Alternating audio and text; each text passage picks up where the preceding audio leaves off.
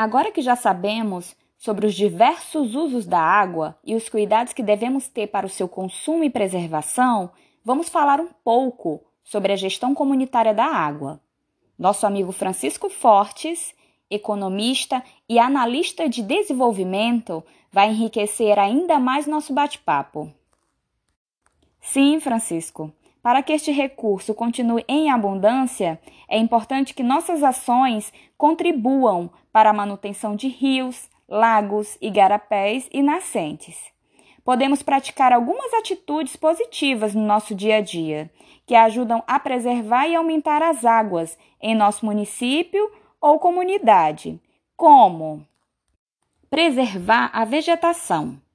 A conservação de um rio começa pela preservação de sua nascente. Uma forma de garantir a preservação da água é manter a vegetação presente nas margens dos rios, lagos e igarapés, pois evita o desbarrancamento do solo e a água que escoa da chuva é retida pelas raízes dessa vegetação. Uma outra atitude positiva é plantar mudas de árvores. Ajuda a enriquecer as margens dos rios, com espécies propícias que cercam as nascentes, contribuindo com a preservação das águas.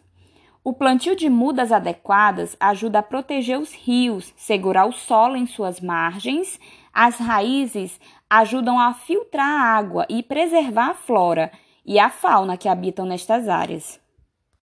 Também é importante não poluir a água das nascentes e rios com o descarte de dejetos de fossas, currais, chiqueiros, galinheiros e lixo doméstico. A limpeza é importante para garantir a existência de uma diversidade de peixes e outros organismos, além de garantir uma água pura para o banho e diferentes tipos de usos. Outra prática positiva é não queimar e desmatar. A queima e o desmatamento são os principais vilões que levam à diminuição do volume de água e da qualidade da água dos rios, além de empobrecer o solo e afetar diretamente as plantas e animais da área. E mais uma dica é não usar adubos e agrotóxicos. Evitar o uso de adubos e agrotóxicos em áreas próximas a corpos de água, para não contaminar a água.